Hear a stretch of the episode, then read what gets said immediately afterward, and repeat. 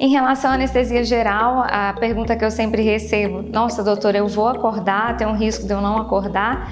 É importante a gente esclarecer, a anestesia geral, ela é sempre feita, lógico, preparada, assim como é, qualquer medicamento que é administrado ao paciente durante a anestesia, é sempre individualidade, né? Então, conforme o peso do paciente, a altura, as comorbidades existentes ou não. Então é importante esclarecer isso. Então a anestesia geral ela é preparada, né, para que ela tenha a duração exatamente do procedimento. Então na anestesia geral a gente dorme, né, e logicamente vai acordar ao final do procedimento.